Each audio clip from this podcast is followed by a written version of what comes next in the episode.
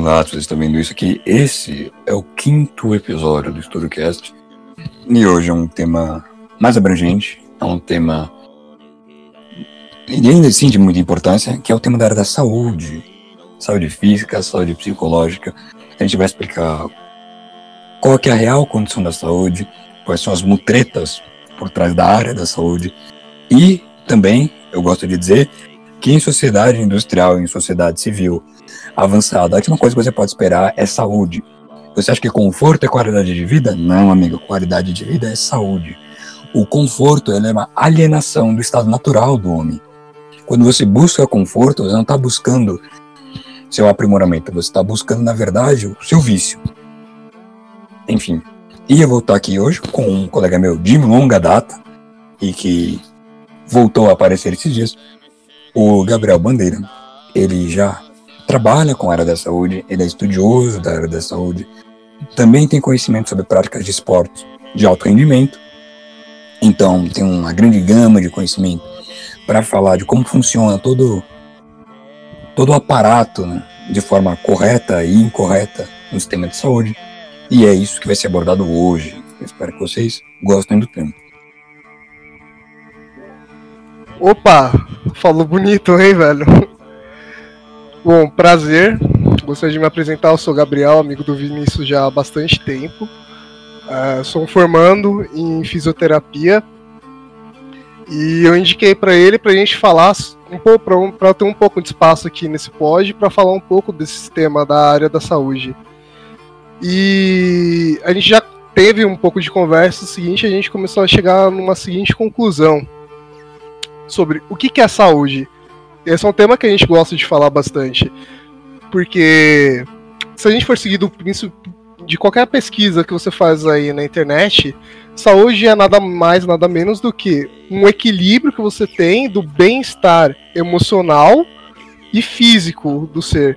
Mas também, se a gente está bem, eh, se a gente não estamos bem financeiramente, isso influencia diretamente no nosso psicológico, ou então, se a gente tem algum tipo de estresse sobre aceitar algum trabalho muito longe e tal, isso daí também já pode cagar a gente de diversas maneiras. Alô, Vinícius? Alô? Corretamente, corretamente. É, essa, essa condição das sociedades, das grandes cidades, ela é antinatural.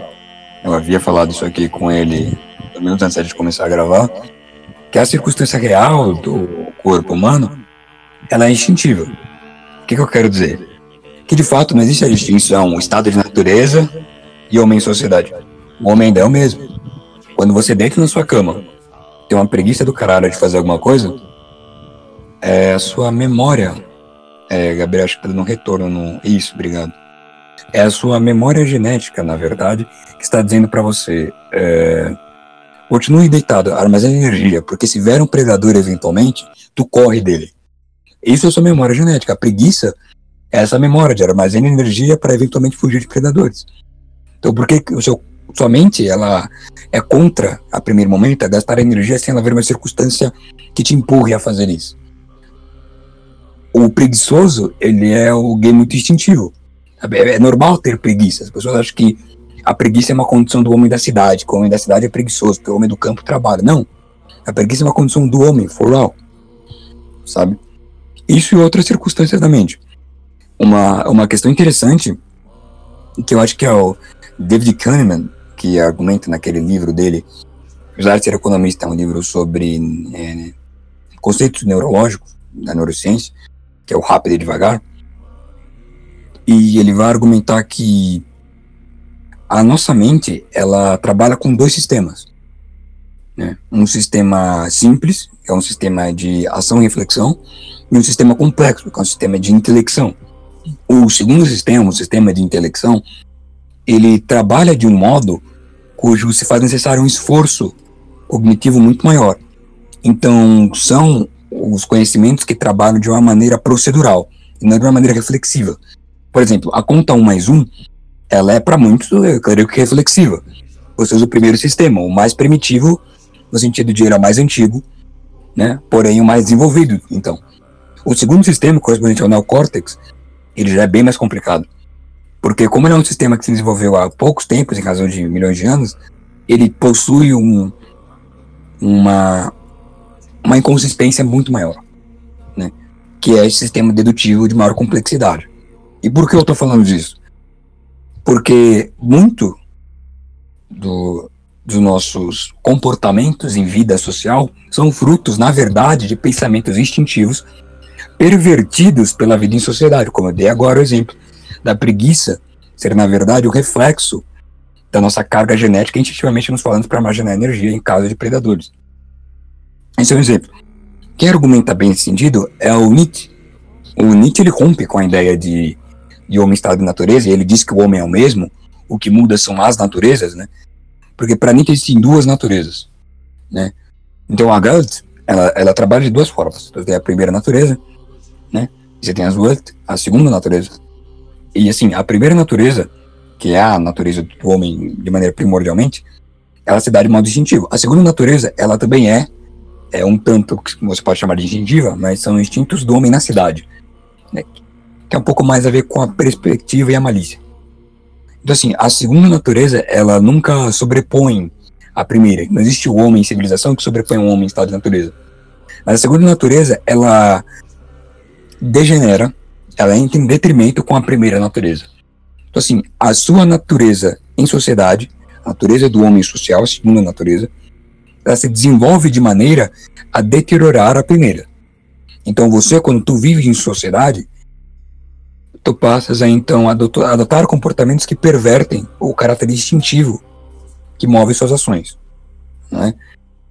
Então, assim, é da, da ideia de comer muito, por exemplo, a gula. A gula, ela é a ideia de que, em estado de natureza, o homem tem que comer o máximo possível, porque não, não se há como prever quanto que eu vou poder comer de novo. Agora, em sociedade, como o homem faz várias refeições, é preferível que ele coma de maneira regrada. Né? Então, esse é o ponto. Que a natureza social, ela, apesar de perverter a natureza primeira, a natureza instintiva, por assim dizer, né? É, a segunda natureza, ela não ressignifica a primeira natureza, ela perverte a primeira natureza. E esse é um dos pontos da decadência do homem. O homem tenta retornar à primeira natureza, a natureza instintiva, mas de modo decadente.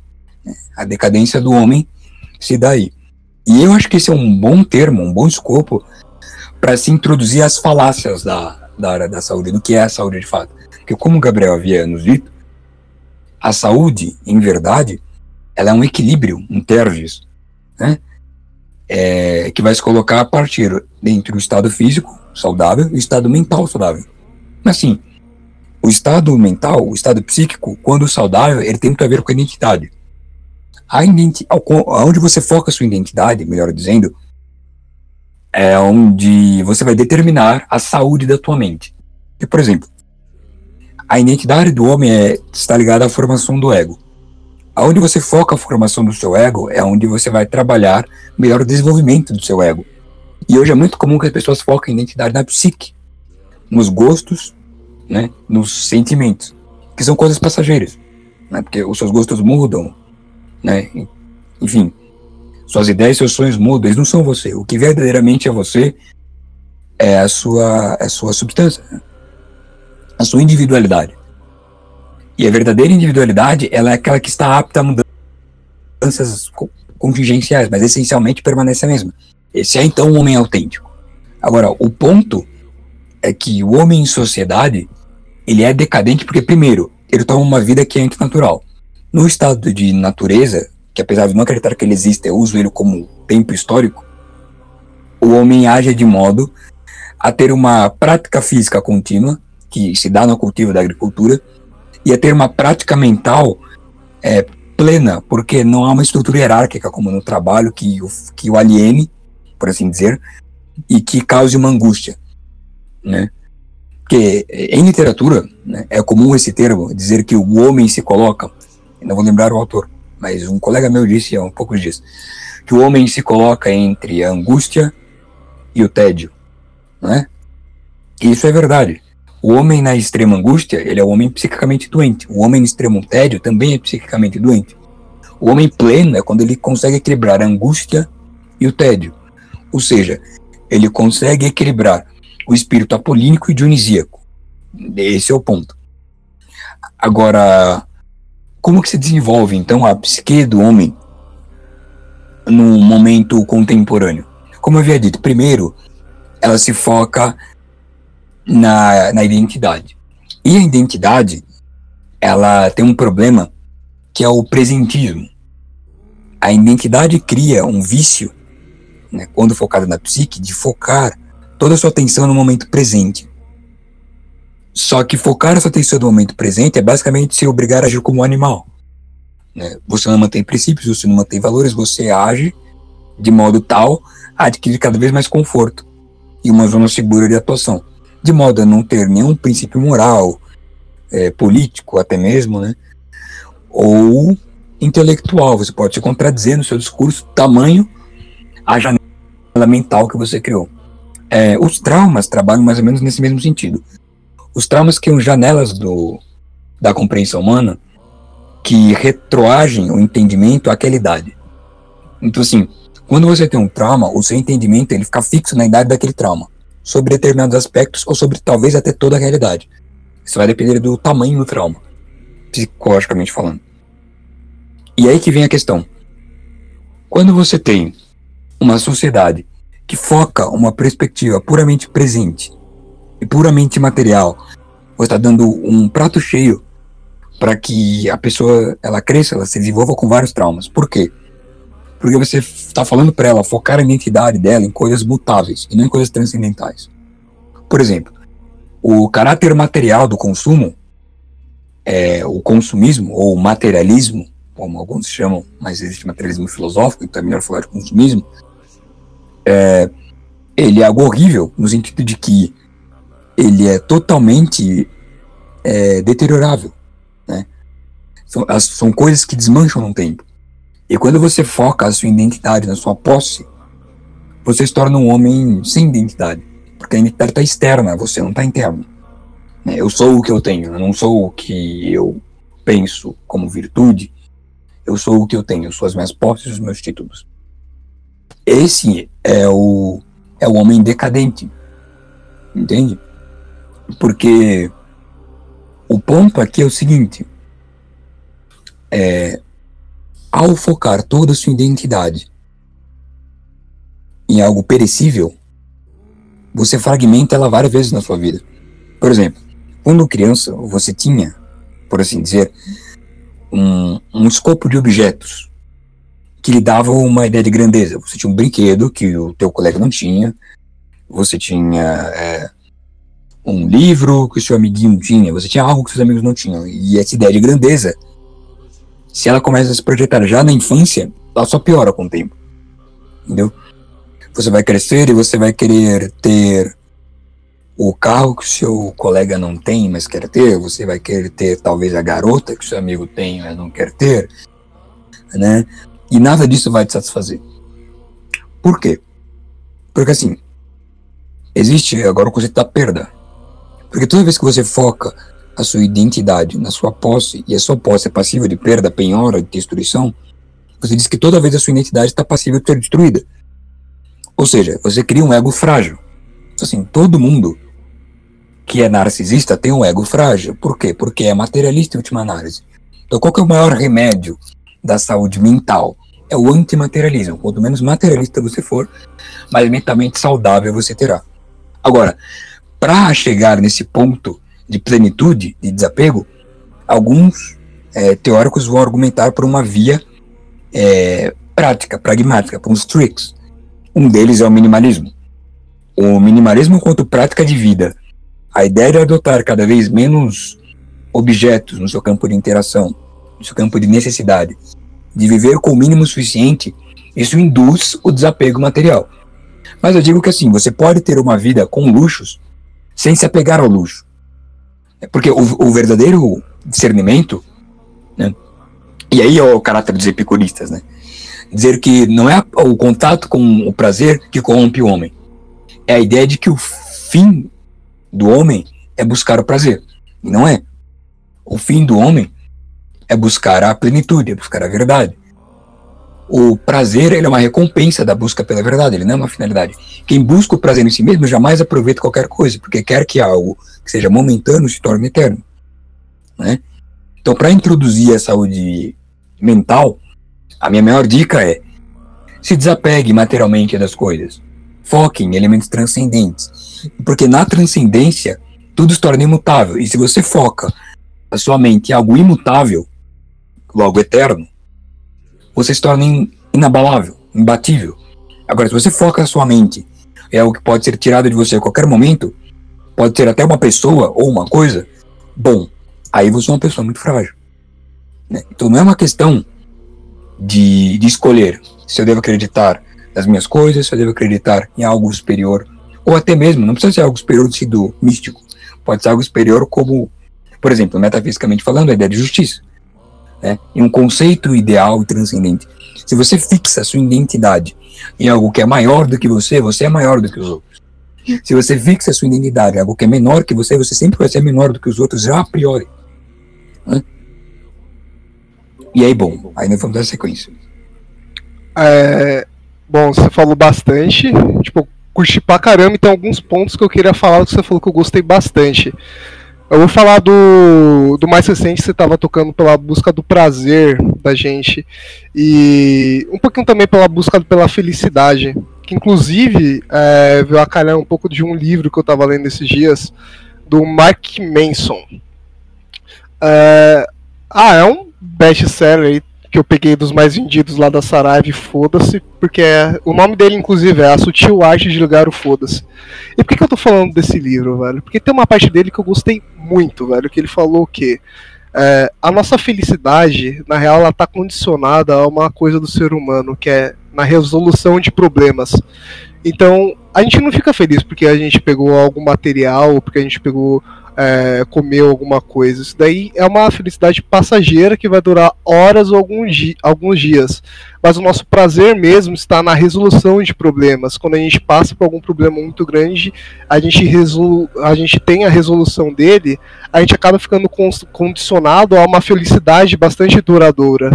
E o mais engraçado sobre isso é que, atualmente, a nossa vida está em volta de criar problemas e resolver problemas. Porque, afinal, de nós que vivemos na cidade, velho, isso daí é o que acontece o dia inteiro. E uma coisa que eu gostei pra caramba que você falou, velho, foi sobre é, dos nossos sentimentos, né, mais intrínsecos, e você falou sobre a gula. E eu gosto bastante pra caralho de falar sobre é, gula ou sobre é, alguns tipos de distúrbios que nós temos, tipo, como compulsão alimentar, tipo, do porque as pessoas se condicionam a isso. Algumas não têm escolha, elas tipo, já nasceram com esses problemas. Mas se a gente for pegar lá do passado, igual você tinha dito, é, por que, que a gente tinha que comer pra caralho? Porque simplesmente a gente não sabia quando a gente ia ter de, o direito a comer de novo. Então nós fazíamos grandes refeições e porque a gente gastava é, energia o tempo, to o tempo todo. O nosso corpo estava condicionado a gastar energia todo momento por causa do fator de. É, de capturar ou ser capturado, velho. Então era isso, era matar ou morrer. O dia inteiro a gente ficava condicionado a essa grande adrenalina. Então, tanto que tem um livro, eu não vou lembrar o nome dele agora, tá? Mas que eles fala sobre do porquê que a gente consegue ficar mais do que porquê que o ser humano quando ele é colocado no meio hostil, por exemplo, dentro de prisões, ele consegue ficar mais condicionado fisicamente, ele consegue ficar mais, é, ele acaba ficando um pouco mais perigoso. Por causa que a gente está no meio hostil o tempo inteiro, e qualquer situação lá pode ser uma situação de morte. Então, do nosso corpo, pode ser que a gente acabe criando um ambiente tão propício para a gente poder ter uma maior síntese hormonal responsável pela nossa criação de músculos. E, mas enfim, é, partindo do princípio sobre a gula na atualidade, Aí você diz sobre prazer. E realmente existe um prazer fisiológico, velho, sobre a gula. Porque a gente tem dois tipos de prazeres. Um deles é o prazer de mastigar a comida, onde ela passa pela nossa via vestibular primária, que é quando a gente começa a fazer a pré-digestão desse alimento, que já começa na boca, nas papilas gustativas. Onde a gente já está mastigando, já está fazendo essa pré-absorção do alimento antes de passar pelo intestino. Então, esse já é a primeira fonte do prazer, quando a gente está mastigando alguma coisa, engolindo. E isso explica do porquê, às vezes, quando a gente está parado, a gente só sente vontade de mastigar alguma coisa. É justamente por isso. E tem um outro fator que isso explica também porque pessoas é, tendem a ficar muito obesas, elas se sentem bem desse jeito. Porque a gente tem um outro prazer que se chama é, prazer pela distensão do estômago então tem pessoas que têm um prazer nisso quando elas comem bastante e mais do que elas deviam, por causa dessa distensão do estômago. Isso causa um prazer muito grande também, que é bastante estudado pela nutrição. E isso gera, obviamente, uma série de fatores é, de doenças metabólicas que podem serem geradas. E você disse também que o homem da atualidade é, você tocou no assunto de dois tipos de dieta, né? Que antigamente nós tínhamos uma grande refeição, por causa que depois a gente não ia saber quando que nós íamos comer de novo, e do homem na atualidade ele acaba sendo condicionado com uma dieta onde a gente onde a gente come alimentos constantemente, só que com baixo peso molecular e baixo peso calórico. Isso é verdade? Sim e não. Depende de como que depende do seu plano de vida e depende de cada indivíduo. Porque o seguinte, se a gente for pensar numa dieta baseada em, base, em duas mil calorias, mais ou menos não interessa, tipo, quando que eu vou comer ou que horas que eu vou comer. Interessa de eu bater duas mil calorias. Mas tem outra coisa que interessa muito quando a gente pensa sobre isso, seria em qual momento do nosso dia que a gente tem um grande gasto energético seria quando você vai para academia ou quando você vai para o trabalho. Então isso daí já é um peso muito grande, levando-se que em consideração na atual, meu, hoje um ser humano ele fica 16 horas por dia sentado, porque é sentado no trabalho, sentado na porra do ônibus e depois sentado em casa. Raramente você vê alguém pegando escala, você pegando, você vê alguém indo andando para algum lugar. Seja no parque mesmo, velho, ou indo pra academia. Isso daí já tá tipo tá, tá ficando defasado. Agora tá tendo um boom de novo disso de, da questão de movimentar, tanto para prevenir diversas doenças, ou então mesmo como um convívio social que tem se tornado esses lugares pela comercialização das academias. Mas a questão, velho, também tem outra coisa, velho, é que o ser humano, ele quer muito, tipo, o que nós queremos, velho? Algum meio, é, resoluções rápidas para nossos problemas. Então, e que isso veio chegando conforme a tecnologia veio vindo pra gente. Então, qualquer coisa hoje a gente resolve em um clique. Então a gente quer fazer mais ou menos isso para tudo, velho. E não é desse jeito que acontece.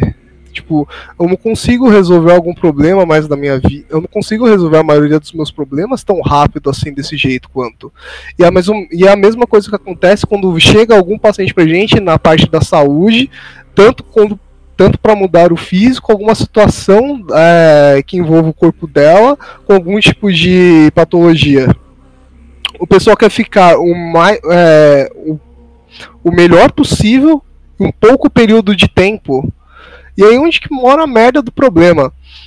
Tanto que tem um, teve um caso desses dias que chegou uma lutadora de jiu-jitsu lá na clínica e ela tinha acabado de passar por uma cirurgia de, de reconstrução do LCA por, por pelo por enxerto, por enxerto patelar, onde a gente tira uma parte do tendão patelar e uma parte da patela e a gente faz a reconstrução do LCA a partir disso. O tempo de recuperação para um atleta dessa seria de seis meses para oito meses para ficar tranquilo para ela voltar à atividade. Aí você fala isso para ela, ela fala, aham, dá três meses, volta a treinar de novo, por causa que ela acha que ela tá boa só porque ela parou de sentir dor, e rompe essa merda de novo, velho. Então, olha a porra da mente do ser humano como que acaba ficando condicionando por uma série de fatores que vão sendo gerados a partir de uma simples causa, um, tipo, um simples problema. É, sim, sim.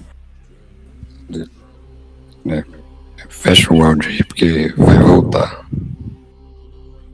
Ah, obrigado. É, sim, sim. É, é, existe um problema hoje que se dá muito o que eu vejo pela é, a capacidade de informação a qual você pode abstrair e a qual você é exposta. Que hoje você é exposto a um nível de informação muito superior ao que você pode armazenar de fato. E isso causa uma angústia muito grande. Claro que as redes sociais são a principal culpada disso, mas enfim. É, essa angústia ela gera esse afobamento todo o pessoal não respeita mais direito prazo, tempo. É, se as coisas não forem rápidas, as pessoas vão lá e loucamente rompem com o que é esperado. Essa ideia de cada vez mais rápido e cada vez mais acelerado. Isso tem a ver com excesso de informação. As pessoas acham que a velocidade do mundo é a velocidade que elas são expostas à informação. Porque a internet dá é, essa, esse senso de aceleração em todo mundo por causa que ela rompe o distanciamento o distanciamento comunicativo. Então, os grandes veículos de comunicação eles te acessam em qualquer lugar, a qualquer momento. Né? E eles demonstram vários eventos ao mesmo tempo. Então, dá a sensação de que quando algo demora hoje, demora-se muito mais para aquele que tem a presença da coisa. Né? E enquanto que uns anos atrás, se você falasse para um velho, se você falasse até hoje um de idade, dê a ele um prazo de tantos meses, ele acha pouco, ele acha pouco, tranquilo quanto, como o Gabriel disse ainda há pouco, quanto dá um prazo de tantos meses para uma pessoa média, já com uma idade mais amênua, que cresceu numa geração já perto, que passou para a conexão com a internet, ou já cresceu nessa conexão com a internet, prazos de meses são impensáveis. Você pode falar no máximo em prazos de semanas. E é essa a questão. As pessoas não separam mais o, a vida prática do, do ambiente virtual ou vice-versa. E um dos reflexos é, é essa, esse senso distorcido de tempo. Né? Isso tem a ver também com assim, as pessoas não desgastam o próprio corpo o tempo todo. Né? Então cria-se uma ilusão de que o corpo humano é super resistente e forte, né? porque não houve uma danificação prematura dele. Não se expõe muito a riscos quando você se expõe antes. Então dá a entender que, ah, tudo bem eu desrespeitar as regras, sabe? Meu corpo aguenta e tal. E não é assim, né? Se o cara te deu uma orientação é porque ele sabe o que ele tá falando. É um profissional da área.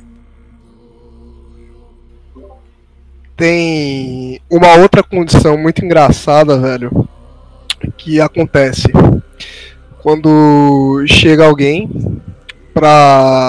é, no nutricionista. Vamos botar, por exemplo, o cara, ele pesa, vai, 110 quilos. Aí ele fala que ele quer perder peso para uma nutricionista. Ela fala, tá, da hora. Ela começa a fazer o trampo com ele, faz todo o cálculo que tem que ser feito, os exames de bioimpedância, então cálculo o tanto de massa magra que ele tem, o tanto de gordura que ele tem, o tanto de água extracelular que ele tem intracelular. E a partir disso ela consegue calcular também o tanto que você gera é, de metabolismo basal, que seria as calorias que você gasta só para manter o seu corpo vivo, só por isso.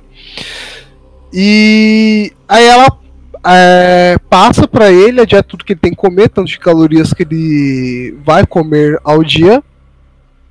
Aí o filho da puta, ele pega e pensa desse jeito. Bom, se ela me passou para eu comer, um exemplo, uh, 2.500 calorias, então eu vou comer mil calorias por dia, que eu vou, vou perder peso muito mais rápido, ou melhor, uh, eu não vou comer. Eu vou fazer tipo. Eu vou comer essas mil calorias e uma refeição só que tá tudo suave. E não tá. Tipo, isso daí já entra na, naquele princípio de você querer resolver dois problemas e uma tacada só. Aí você vai acabar fudendo todo o seu metabolismo. Por conta disso, você vai ter um estresse muito alto, você vai aumentar pra caralho o teu cortisol, que é um hormônio inflamatório. Você vai ficar estressado. quando você fica estressado pra caralho, o teu corpo já gera um rendimento muito baixo, você já aumenta um nível de inflamação primária muito grande no seu corpo, o risco de você ter algum tipo de lesão já aumenta pra caralho, e você. E o pior de tudo, velho, é que você vai pegar e vai falar, velho, que o trabalho da mina que foi ruim, velho. Sendo que você não fez, tipo, do programado, do que você que. do que foi, era para ser feito e cagou no pau em cima de tudo, velho. Querendo, tipo, ser muito afobado, velho. Isso acontece demais, demais. Muito. Tanto com outro exemplo, velho, que eu te dou. Chegou. Eu tava conversando com uma amiga que ela tinha falado que ela tava com facite plantar. Aí eu expliquei para ela todo o procedimento que era para ser feito e tal. Aí eu falei para ela o seguinte: o gelo que você pode usar é o melhor anti-inflamatório que existe. Ela falou: porra, beleza. Aí ela pegou e além de fazer gelo, ela começou a tomar anti-inflamatório junto, velho. Porque ela achou que se ela aliasse gelo junto com anti-inflamatório, eh, o problema dela ia se resolver muito mais rápido, velho. Então, isso é só o começo dos problemas, velho. Tipo, é, é muita, muita coisa que tem, tipo, em cima é, disso. Isso, tudo isso tem a ver com aquela consciência. É, muito rapidinho. Ah, ah, tudo isso tem a ver com aquela consciência que a gente estava falando, que você mesmo disse, que é a, a sensação de prazer, né, ela vem da resolução de problemas, porque é quando há o afastamento da angústia. Por que, que você lê Sofrimento do Jovem Werther, do Johann Wolfgang von Goethe, e por que, que tem esse nome? Porque o sofrimento é aproxima, a aproximação da angústia. É, o prazer ou a felicidade, nos termos mais, mais sociais e mundanos, é o afastamento da angústia né? Então, assim, quando esses caras, eles têm uma problemática de saúde, e é como o Gabriel disse, né, eles querem resolver os problemas com uma, com uma tacada só. Por quê? Por, ou o mais rápido possível. Porque isso aumenta a sensação de prazer. Quanto mais o tempo passa para você resolver alguma coisa, mais desgastado você fica. E quanto mais coisas você resolve em menos tempo, mais recompensado você se sente. Isso é um vício do pensamento é instintivo. De novo, a primeira natureza. Não tem nada a ver com o pensamento racional. Entendeu? Porque é instinto da, das pessoas resolverem os, a, o maior número de problemas com o menor gasto de energia. E fazer mais de uma coisa, seguir mais de uma etapa, é o maior gasto de energia, a priori. Né? E as pessoas optam pela segunda opção, que é tomar uma ou duas ações num curto espaço de momento para resolver dois ou, mais, ou um problema mais rápido. E esse é o ponto. Porque esse, de novo, é um pensamento que não condiz com a vida social, com a vida civilizacional. É um pensamento puramente instintivo. Uma coisa que você tinha falado também que eu achei bem legal é da parte da do pessoal tá muito ligado no Facebook e tal. E e por que que eu tô falando disso? Porque teve um, uns dias que eu estava na sala durante uma aula de imunologia. Aí meu professor tava de boa, aí ele viu uma aluna tossindo pra caramba, toda resfriada e tal. Aí eu fiquei só prestando atenção nisso. Aí Aí ele perguntou pra ela se tava tudo bem, porque ela tá tipo muito mal dentro da sala. Ela falou: "Ah, não.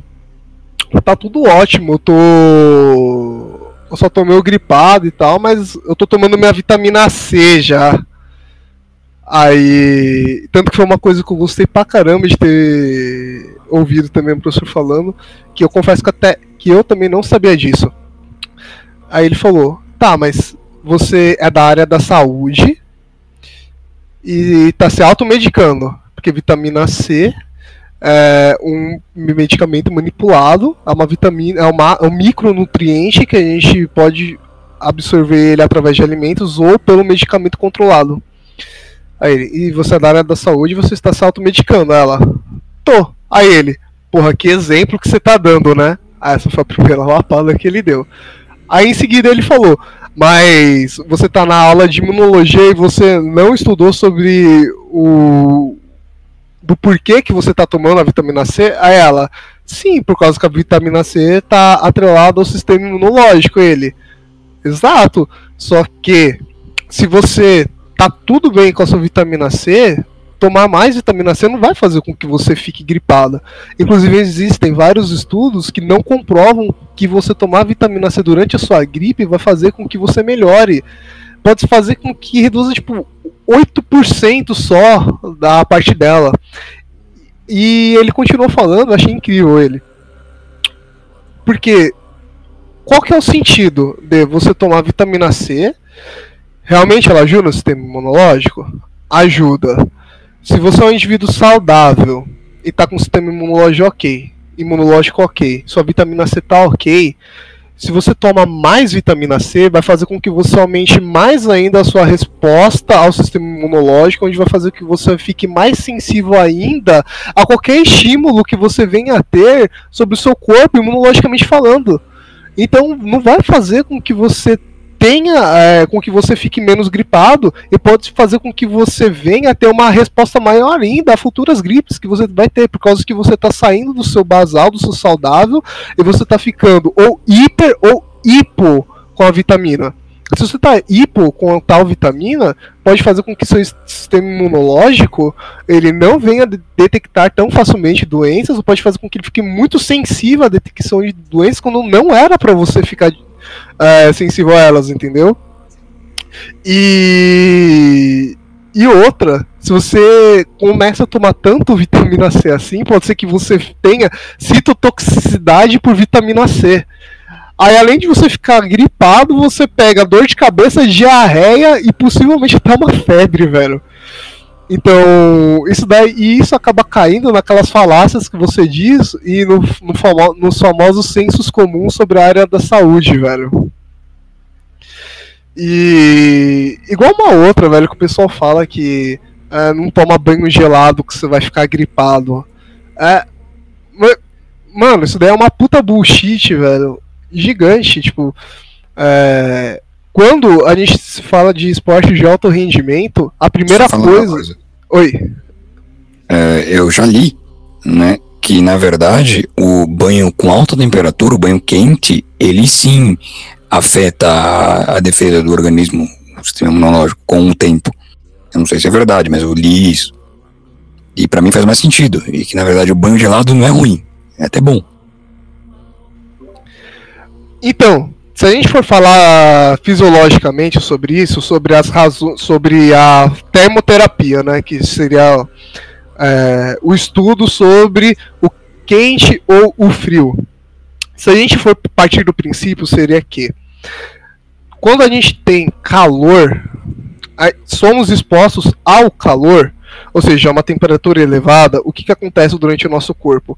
A gente tem uma vasodilatação, então a gente tem e por, através dessa vasodilatação acaba passando um maior fluxo sanguíneo, a gente tem o maior relaxamento da musculatura e a gente consegue ter a maior abertura dos nossos poros, causando maior sudorese.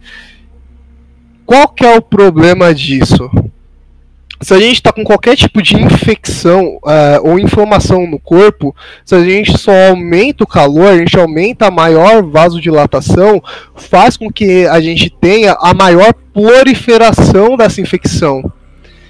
Então, uma infecçãozinha que você tem pode ser muito aumentada por isso. E esse banho quente, e é por isso, e aliás, é por isso que quando você vê alguém cansado, fala, pô, eu tô muito cansado, tô tenso, vou tomar um banho quente. E realmente melhora, por causa que o calor ele realmente causa esse relaxamento muscular. Só que as eu pessoas ela um pouco essa parte. Banho quente cortou um pouco. Sobre quando você vê alguém muito cansado, muito tenso, fala, pô, vou tomar um banho quente. E realmente melhora, por causa que realmente você tem um relacionamento da musculatura. Só que as pessoas esquecem, é, pensam que o calor, assim, sempre vai causar um, algo essa sensação boa. Aí o cara pega, se machuca e fala: Bom, quando eu tô tenso, eu tomo um banho quente, eu melhoro.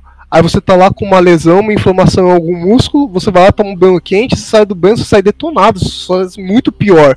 Porque você aumentou muito a sua, sua inflamação primária por causa dessa da termoterapia do calor. E por que, que o frio ele é tão bom e, os pessoal, e o pessoal falava que banho frio é, você ia ficar gripado, resfriado? é, e não tem nada a ver com isso. E muito pelo contrário. Quando nós somos expostos ao frio, a gente tem a vasoconstrição. Então, nossos vasos sanguíneos eles acabam diminuindo de calibre, passa um menor fluxo periférico e ele ajuda a controlar a inflamação. Então, banho gelado é um poderoso anti-inflamatório também, assim como o gelo também. É um grande anti-inflamatório. E sempre quando a gente tem algum tipo de lesão, como de resposta imediata seria ou é, um banho gelado, caso você não tenha gelo para você aplicar diretamente ao local. E seguindo isso daí do, do alto, tanto para terminar o raciocínio disso, quando o, o, o pessoal fala, é, não toma banho gelado, você tá quente pra caramba, ah, você acabou de treinar, você vai tomar banho gelado, você vai ficar resfriado, você vai pegar uma pneumonia. E por que, que eu falo que isso daí é uma bullshit total? Quando a gente faz trabalho de, de alta de alto rendimento com atletas, meu, depois do, de um treino de duas horas de alta intensidade com o pessoal, seja do futebol, futebol americano, seja com atleta olímpico de barra, de paralelas, ou seja com atleta de bodybuilding, a primeira coisa que a gente faz, eles a um frio intenso para poder curar todo esse tipo de inflamação que foi imposto, exposta durante o treino dele. Então, pelo contrário, cara, isso daí só vai acabar te ajudando mais ainda. Agora, óbvio, se você já tá doente, se você tá todo zoado, você não vai sair sem camisa aí na rua, vai tomar chuva e depois você vai tomar um banho gelado, um banho muito quente, isso deve, provavelmente não vai te fazer muito bem, né, velho? Então, tipo, às vezes você tem que usar um pouco do seu bom senso.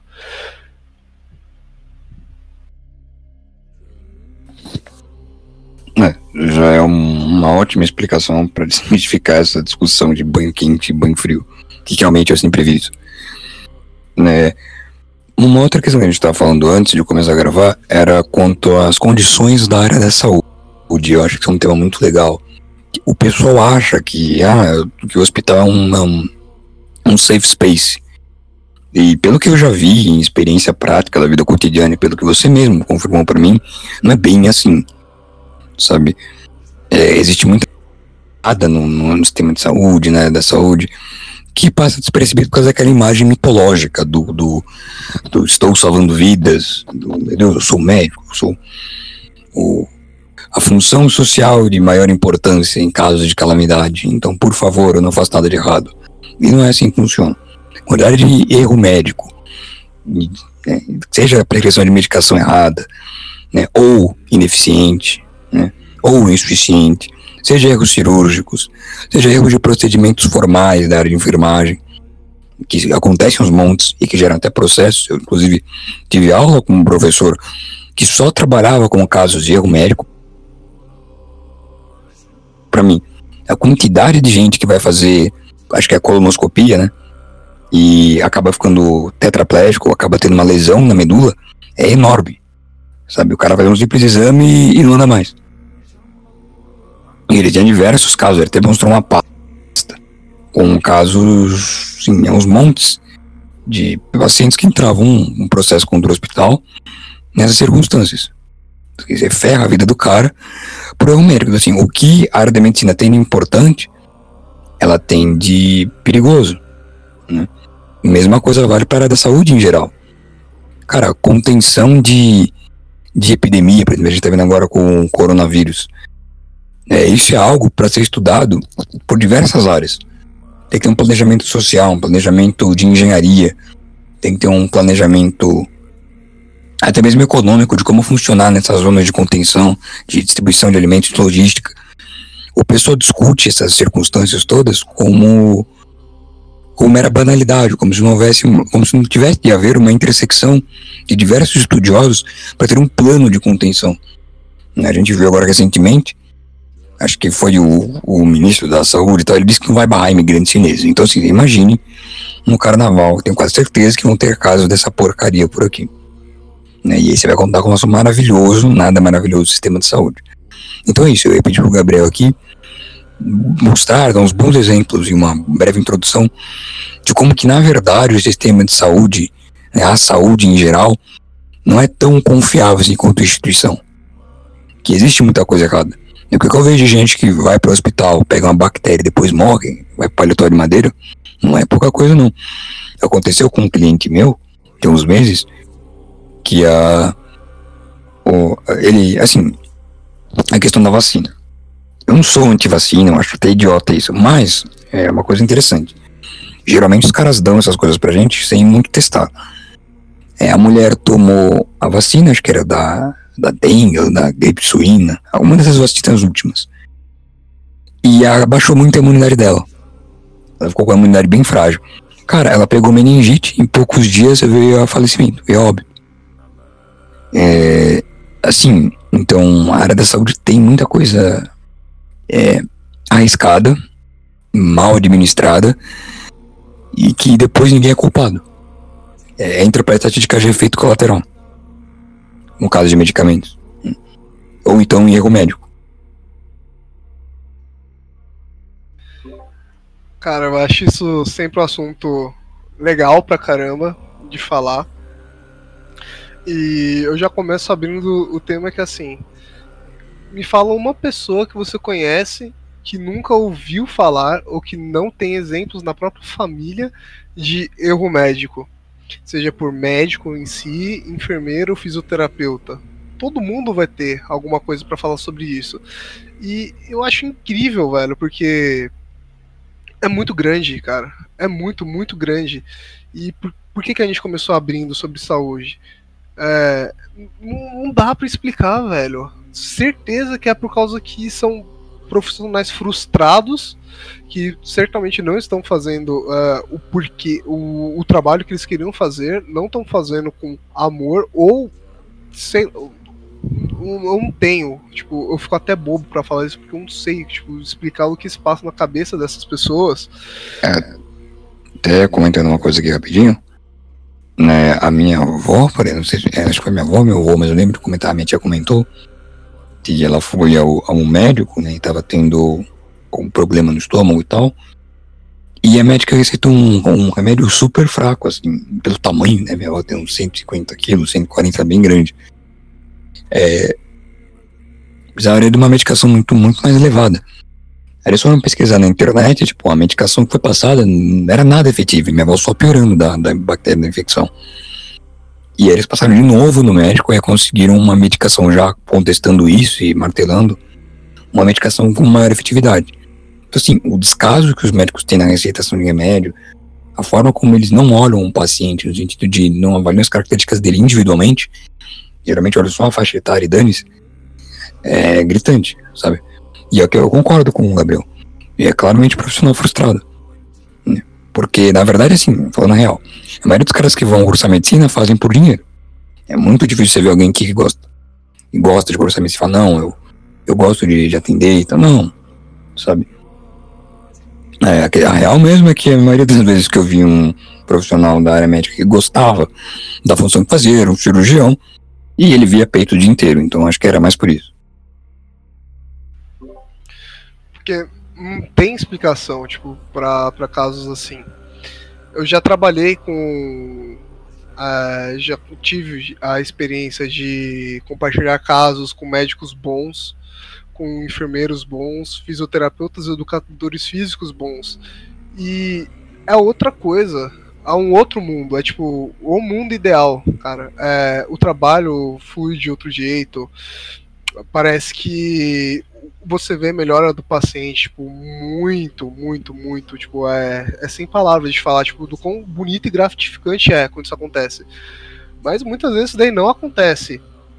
Vamos pegar dos exemplos que você falou de cirurgias falhas. Cara, eu já cansei de ver e a coisa mais comum que existe é quando é seccionamento de tendão, velho seja de onde for, velho, seja seccionamento de, de nervo, é, ou da coluna, ou periféricos como perna, pé, mão, braço, é enorme, enorme. E, e o pior, geralmente isso daí são de cirurgias recidivas. Então, o médico vai, faz a primeira cirurgia, dá tudo certo, aí na segunda que ele vai fazer, parece que dá tudo errado, tipo, sai uma merda. Hoje já saiu uma merda logo na primeira e, tipo, foda-se, tá ligado? E esse é, é, é, o pior dos problemas ainda. E olha que nível que a gente chega. Tipo, a gente falar que você vai para uma cirurgia onde seria para você fazer algum tipo de reconstrução, seja ele muscular, ou você vai fazer algum tipo de é, retirar de algum tumor maligno ou benigno, ou você vai fazer algum tipo de reconstrução capsular, ou você vai colocar algum tipo de é, órtese ou prótese, e volta tipo com tendão seccionado, seja ele de tipo, se, não, se for nos melhores do dos casos, vai ser não total. Então pode ser que volte os movimentos. Mas na maioria dos casos é total, velho. Tipo, foda-se. Simplesmente você vai perder algum movimento, velho. Da parte do, é, correspondente ao tendão ou nervo seccionado. E, e, esse é um dos piores dos casos, velho. Isso quando você vai para uma cirurgia, isso acontece muito e você volta com o membro errado operado. Eu já cansei de ver, tipo, paciente que era para fazer, colocar alguma. Cara, deixa eu até falar uma coisa. Eu acho que a minha tia falou uma vez. É um caso de um parente dela, deve ser tio dela, né? Tio da minha tia. O cara. Cara, literalmente, ele tem um problema numa perna. É gangrena na perna, ele ia amputar a perna. Os caras amputaram a outra perna, depois amputaram a certa e ficou com as duas pernas amputadas porque eles erraram na primeira vez. Tem noção do quão ridículo é isso? Um cara perna saudável do cara. Ah, eu tenho, porque isso daí chega. Eu te juro, um, pelo menos de uma a duas vezes por mês na clínica chega alguma coisa assim. De. E é muito grande isso, é muito, muito, muito grande. De. O cara chega, fala, é, tá lá, aí chega pra gente lá, é, colocou uma prótese no joelho esquerdo a gente faz, vê, olha o joelho esquerdo, tá de boa. Aí quando a gente vê no joelho direito, tá lá com a marca da cirurgia, tá tudo ferrado, a gente fica tipo. Aí a gente fica tudo bobo primeiro. A gente faz todos os testes, vê que todo, tudo, todos os problemas do paciente, tudo que ele tem era pra estar tá realmente no esquerdo e foi realmente um erro cirúrgico, tá ligado? E quando não puta a perna errado, o braço errado, dedo. É, é, é, incrível, tipo. Meu, como que isso acontece? Tipo, não dá para explicar a sensação. E isso são erros cirúrgicos. Mas e os erros que tem também, tipo, dentro da enfermaria, quando há um medicamento errado que é colocado no paciente, ou então os erros que acontecem quando o médico vira e fala: o paciente está pronto para é, fazer exercícios, andar no corredor, tudo, pode ir. Aí você chegar lá.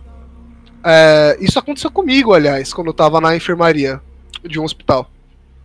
Eu cheguei lá durante meu estágio. É, olhei o paciente tudo, fiz tudo pro padrão, peguei o protocolo dele, abri o prontuário, né, ali, li tudo, vi, não, tá de boa. Aí eu cheguei lá, comecei a fazer os primeiros testes, a paciente começou a uma de dor na perna. Dor na perna? Ela, é. Aí comecei a apertar a panturrilha dela, tava quente, tava avermelhada, é, com dor e inchada. Na hora eu caiu minha pressão, na hora, velho. Na hora eu peguei, eu afastei dela e, e falei, ô, oh, já volto. A paciente só tava com trombose, velho tava com TVP que a gente fala, né? Trombose venosa profunda. Se eu mexo numa paciente dessa, o risco dela ter uma tromboembolia pulmonar e morrer na minha mão era tipo de 80%, velho. E médico não colocou isso, o médico nem fez o teste, ela não tava tomando nenhum tromboembolítico, não tava tomando nada, velho. Não tinha nenhuma listagem de medicamento. Isso só foi um dos problemas, pra você ver, da pica que cai na nossa mão. É, eu já passei por situações de eu estar, tipo, dentro da UTI, Aliás, meu primeiro dia de UTI, eu cheguei lá, tinha bolo em cima do prontuário de paciente. O médico tava cortando bisturi com bolo. Fisioterapeuta comendo torta. Não dá UTI. Tipo, imagina, a tua mãe lá, que tá quase morrendo, tá em coma. Aí você acha que estão cuidando bem dela? Não, tô comendo bolo lá do lado dela. Foda-se. Tá ligado? Então, é, o, o pior, velho, tipo, vai. Tem uma. Isso daí. Histórias do meu primo de que ele é chefe de enfermaria. Ele tava. que ele mesmo presenciou. O médico entra dentro de paciente de isolamento de contato sem a proteção, velho. Sem um avental de proteção. Que seria o, o avental de proteção de contato que você coloca por cima do seu jaleco para você não passar a porra da, da bactéria ou do vírus do paciente para outro paciente. E o médico entra sem e vai atender o outro paciente logo em seguida, velho. Então passa a bactéria, o vírus de um paciente para o outro. Ou ele mesmo pode se contaminar, tipo. É... é tipo. Isso daí é só, só o começo do que a gente sabe, velho. Mas tem muita merda por trás disso. Ah, inclusive, é, vamos lá. Você. Que tava acontecendo bastante isso. Você tá lá com a sua. A sua mulher vai tá grávida, tá pronta para parir. Aí você leva ela no hospital. E eles nem examinam ela, não fazem nada e tipo, foda-se, vai pra cesárea. Isso tem acontecido pra caramba que o pessoal tava falando que era a grande indústria da cesárea. Por causa que se você vai fazer. Um monte de médico tava fazendo isso. Porque assim, se você vai fazer um parto normal, ele pode gerar até em 20 horas. Então, então o que você iria receber em 20 horas, você recebe em duas horas de cesárea, três horas de cesárea. Então cesárea é muito mais lucrativo. Então você pode ver que a maioria esmagadora do que estava acontecendo hoje em dia é, em hospitais de saúde do estado era cesárea, velho. E tipo, foda-se se vai ter risco para você ou não, já é direto. Isso é só um dos. Ah, outra coisa. Quando você vê que fisioterapia de convênio é só choquinho quantas pessoas já te falaram isso? Ah, choquinho, é ultrassom, bota um, um negócio aí que faz calor. É claro! Isso daí é lucrativo pra caralho pro fisioterapeuta. Ele ganha 20 reais por paciente de convênio. Aí ele aí num aparelho de choque, que é o famoso TENS, que é o que é usado, que é o pior de todos, horrível. Tipo, serve para quase nada. É, só serve para aliviar dor um pouco, tá ligado? É, você pega um desse que você consegue colocar 10 pacientes dele, aí você programa lá o tempo e o, e o tanto de, de, de voltagem que vai passar pro músculo. Olha o dinheiro que você já fez. Aí você coloca 10 pacientes ligados ao TENS, aí você coloca mais 3 pacientes ligados a, a, a ultrassom, mais 3 a ondas curtas. Porra! Você atendeu em uma hora, em uma sessão era pra você fazer, você atendeu 20 pacientes. E, tipo, você acha que ele tá cagando se ele tá te curando ou não? Ele quer ganhar o dinheiro da sessão dele, velho. Porque ele fala, porra, é pouco. Aí, aí tipo, o fisioterapeuta vai lá, se submete a isso a ganhar pouco. Aí ele quer ser um espertão e acaba fudendo a vida de um monte de pessoa de uma vez só. Pra ele ganhar bem. Então isso daí é só. É só uma das merdas que acontecem. Tem muito mais por cima. Deve ter coisa que eu nem lembro e eu devo ter esquecido de falar, velho. E certeza que eu vou passar por um monte de merda ainda. Um monte, um monte, um monte, um monte. Tá ligado? É... E uma coisa que acontece pra caramba também é, foda-se assim, se o médico ele não se atualizou ou não e a técnica dele tá defasada de fazer tal cirurgia ou não, ele não tá ligando se aquilo tá bom ou não. Ele vai pegar o dinheiro da cirurgia dele e ele vai fazer do jeito que ele quer fazer. E foda-se você. Tá ligado? Isso acontece pra caralho também. Tipo, tudo bem. Ainda mais que pode existir o tanto for de estudos comprovando a eficácia de todas as outras cirurgias. É, muito médicos tipo, só se focam em uma cirurgia porque ela é mais fácil de fazer, é mais rápida de fazer e mais lucrativa de fazer. Então o dinheiro manda muito dentro hoje. E por isso que as pessoas elas estão preferindo muito mais é, clínicas particulares. E eu também concordo com isso. Porque se você vai passar com alguém particular, mais caro é. Mas, a, mas o que você ganha, é, o tratamento de um paciente como um todo que você ganha, é muito melhor do que você se arriscar em um lugar desses. São os famosos. É, é, qual que é o nome? Açougues que a gente fala os carniceiros. É, tipo, você vai arriscar sua mãe num desses? Tipo, não, tá ligado? Deve, existem hospitais bons, assim, de do estado e tal, devem existir, certeza. isso, isso acontece até em hospital particular, tá ligado? Então, é triste pra caralho, velho. É muito triste, aliás. E acontece até algumas clínicas particulares também, velho. Tipo, todo lugar vai ter merda assim, velho. Infelizmente.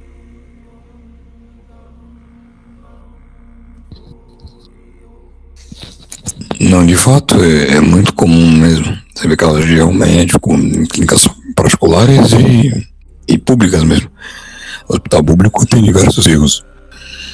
A questão é que, assim, é, não importa se o, se o ambiente é público ou privado, é, apesar das poucas diferenças de tratamento, mais o que coordena tudo aquilo ali é a questão econômica. E é isso que é o problema.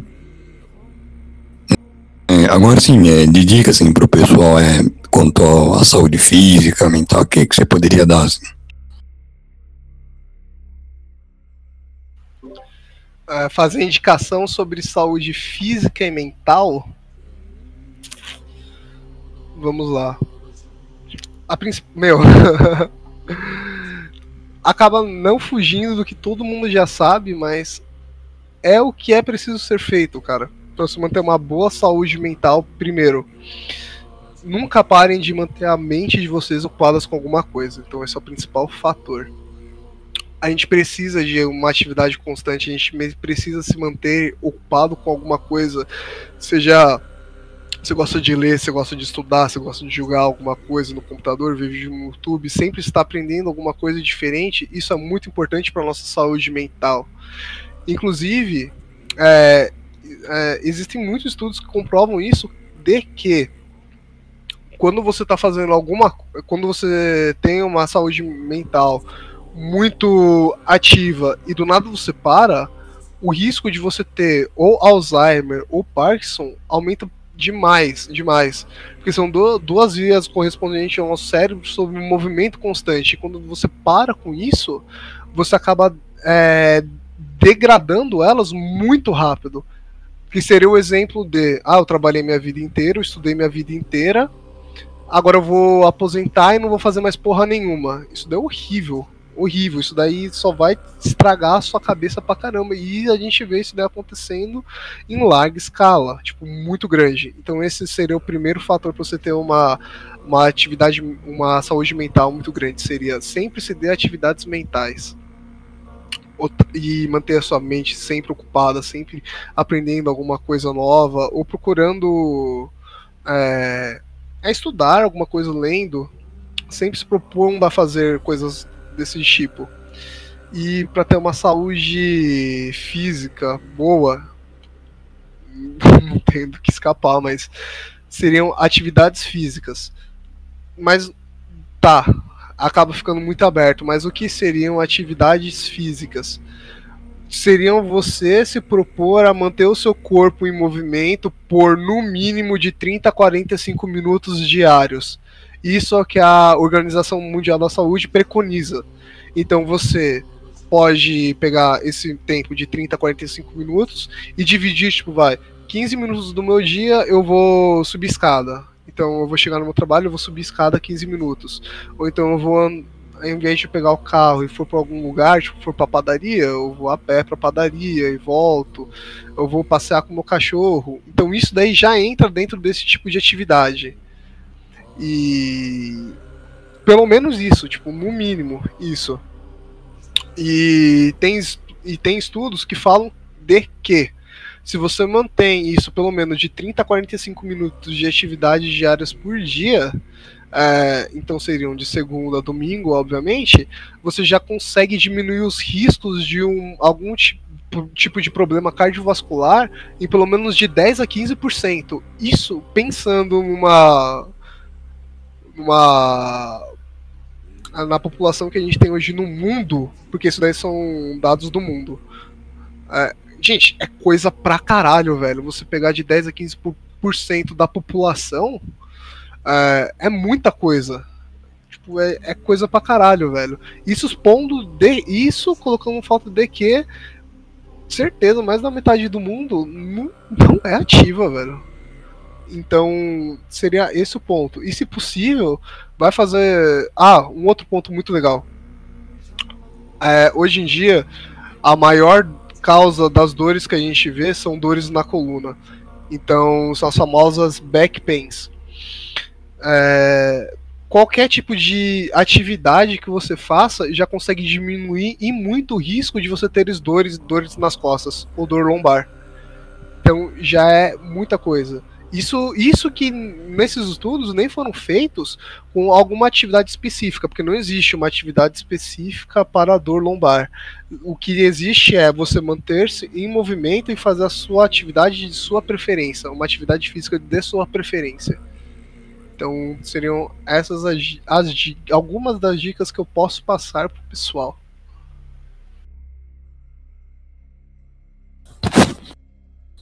Achei ótimo, tipo, bem informativo. E você tem mais alguma coisa para acrescentar? Se movimentem. Não, acho que é só isso. Acho que para uma primeira conversa, assim, para o meu primeiro podcast desse jeito, acho que seria só.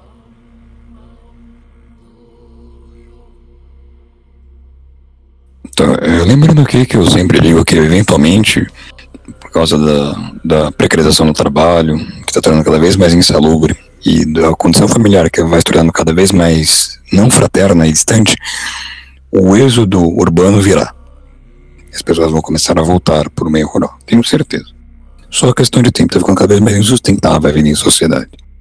Mas, enfim, é, apesar de acabar com de modo pessimista, quero lembrar os ouvintes que a gente tem um apoio-se do, do canal, podcast, e se você quiser ajudar, você pode. Você é obrigado? Não. Isso, se eu ajudar, o que, que eu ganho? Então, a gente vai fazer um servidor Discord com todos os convidados. E aí, quem quiser tirar dúvidas, conversar com o pessoal, é, pode. Né? E tranquilo. E assim, eventualmente eu pensei em fazer um, um conteúdo para os doadores, e daí imagino que algumas apostilas com temas diversos que o pessoal goste de ler. Se vocês gostarem da participação do Gabriel, imagino que vão gostar sim. Né? Ele vai aparecer aqui mais vezes, talvez para outros assuntos, talvez novamente para voltar da área da saúde. E espero que vocês gostem mesmo, porque foi bem legal. Para mim foi bem legal. E enfim, eu vou deixar o link do Apoia-se na descrição. Vocês podem também assistir os outros programas, apesar que até então a maioria foi de valor teórico. Esse aqui teve uma questão mais cotidiana, que eu achei muito bom, em termos de diversificação, inclusive, do conteúdo.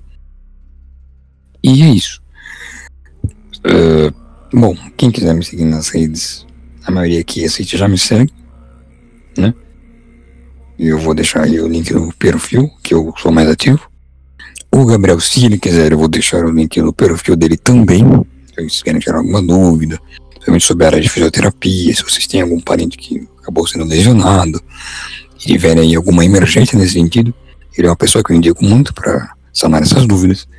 E é isso. Tenham todos uma boa noite, porque agora é noite. E se movimento. E. É, se possível, deixar o meu Instagram porque é lá onde eu tô começando a postar a maior parte do, de exercícios uh, mais mais fáceis, mais experientes e mais eficientes que vocês podem tipo fazer em casa ou passar para alguém, sendo um tipo de simples acesso. E é onde se alguém tiver alguma dúvida e tal, pode me contatar que é bem, bem, bem melhor para mim.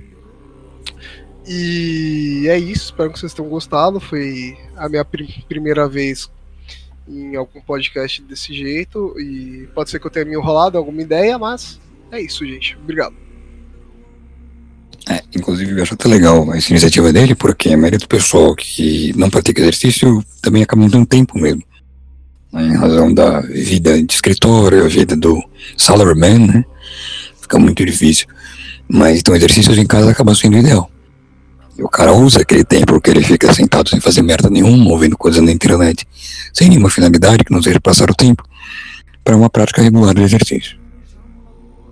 E é isso. Tenham todos uma boa semana, pelo tempo que eu disse que sua semana pode ser boa que ela será, mas espero que seja. E tchau.